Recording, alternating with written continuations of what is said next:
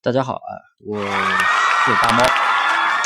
呃，今天给大家来讲的是一个什么东西呢？就是在七月三十号那天晚上啊，淘宝又发了一个公告，关于不当使用他人权利违规处罚对商品数量限制的公告。然后出现这个公告啊，今天给这个公告来一个解读，然后还有咱们做。啊，无货源淘宝店群的朋友啊，包括我的学员，后期咱们怎么去应对这些东西？然后对每个玩法的影响，对机器化有没有影响？对铺货裂变有什么影响啊？待会儿给大家都慢慢的去讲一下。首先呢，这个公告的话，是我给大家大概解读一下啊，它就是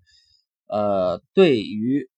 不当使用他人权利的行为有一个处罚措施，呃，根据严重情况程度对账户进行一个商品总量的限制。我们来说这里商品总量的限制，那很显然，他为什么要去限制商品总量啊？那咱们应大家应该都清楚了，他这个公告就是针对铺货和裂变来的。你上传几千上万个宝贝。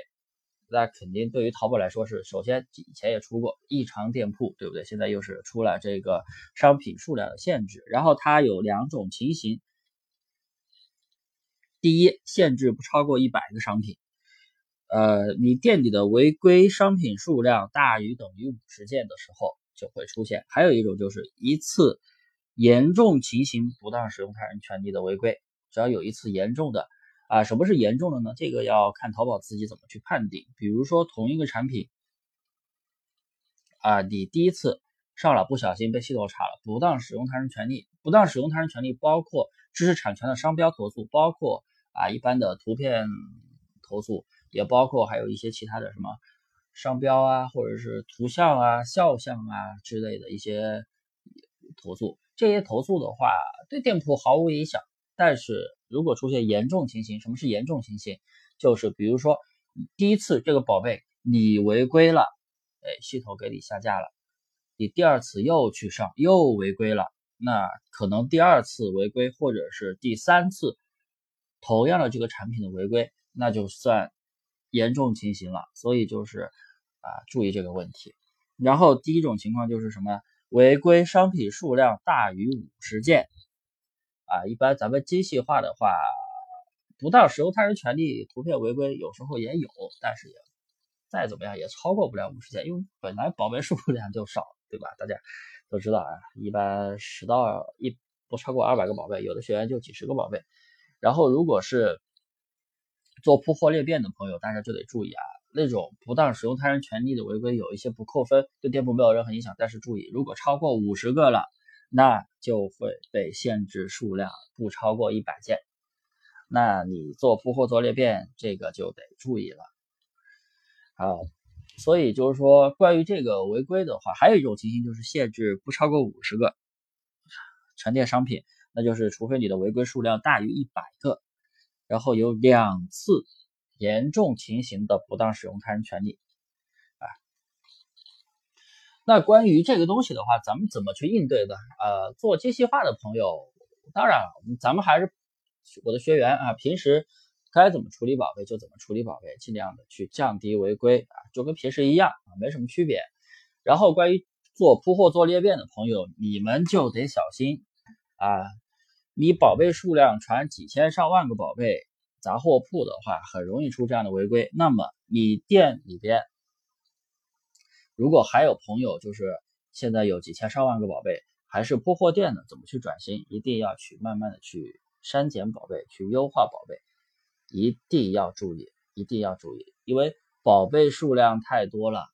风险违规风险大，再加上咱们以前也说过，就是呃动销率低，流量精度不够大，导致啊转化率也低，后期流量也非常的乏力，对不对？所以就是说。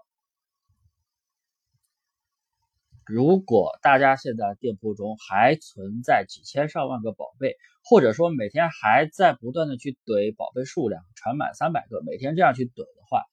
那店铺真的是没有办法再做下去了，明白没有？所以大家一定要去转型。我说的转型的意思，不是说一定要让你来学习啊，咱们这个精细化运营单类目精细化，不是，我没有说给自己去打广告啥的，就说我单纯的就是给大家的一个建议，就是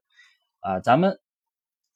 还是继续做铺货做裂变的朋友，一定要严格控制宝贝数量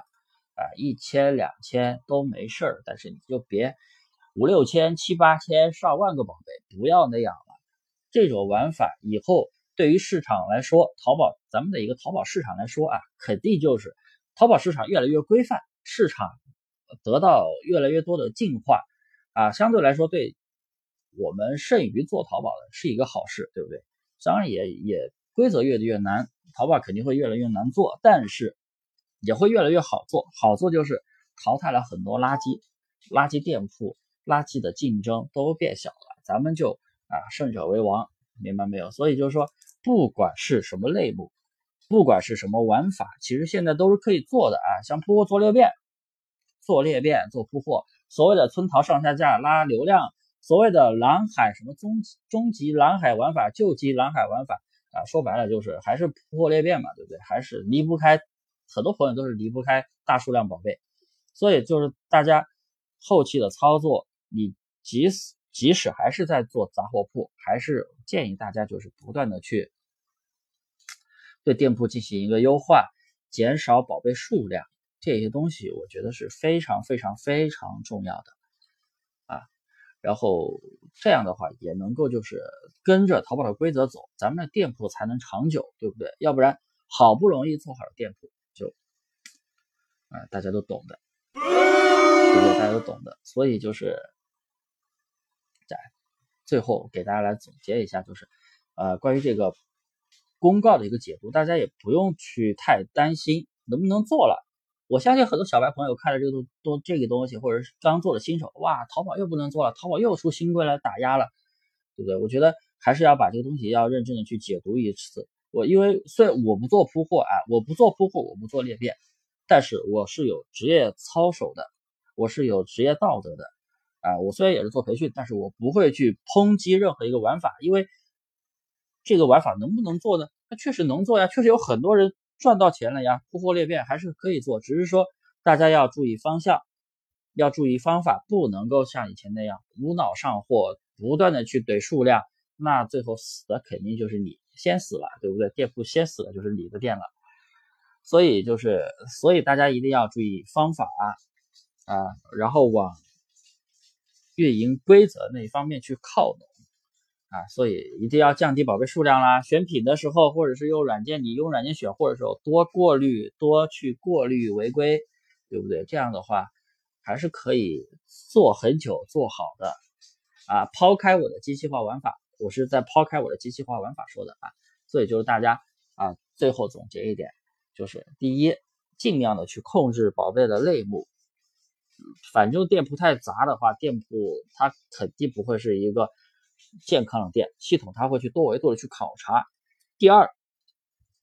一定要减少宝贝数量啊！我不是说让你做成我这种玩法，几百个、一两百个宝贝数量，就是你做铺货做裂变，以前传好几千上万个产品，你就尽量的把宝贝数量缩减，毕竟你店里还是有很多垃圾宝贝，对不对？你传一万个宝贝，你出过单的。有过流量记录的，我相信就那么一丁点儿，对不对？就超级小一部分。那大量的宝贝都是垃圾宝贝，你得清理呀，要不然影响动销率啊。第二就是你采集的时候，你也就尽量控制数量。我这么跟你说吧，你如果能够好好的把软件的数据能够过滤一下，以前你传三百个，你每天哪怕是传五十个，效果都会比三百个好，明白没有？就做铺货做裂变的朋友的话，裂变也是啊，小型裂变又可以避免滥发。重复铺货又可以就是控制宝贝数量，因为我觉得宝贝数量太多的话，确实会存在一个风险特别大的一个问题。呃，好了，也感谢大家能够听我啰嗦这么久啊，啰嗦了快十分钟了，呃，也谢谢各位。然后我也会经常去在这个喜马拉雅上去分享我的一些观点，也还是那句话，不喜勿喷啊，喜欢的朋友可以点赞留言。啊，不喜欢的朋友就可以不不用听啊，不喜勿喷，谢谢各位。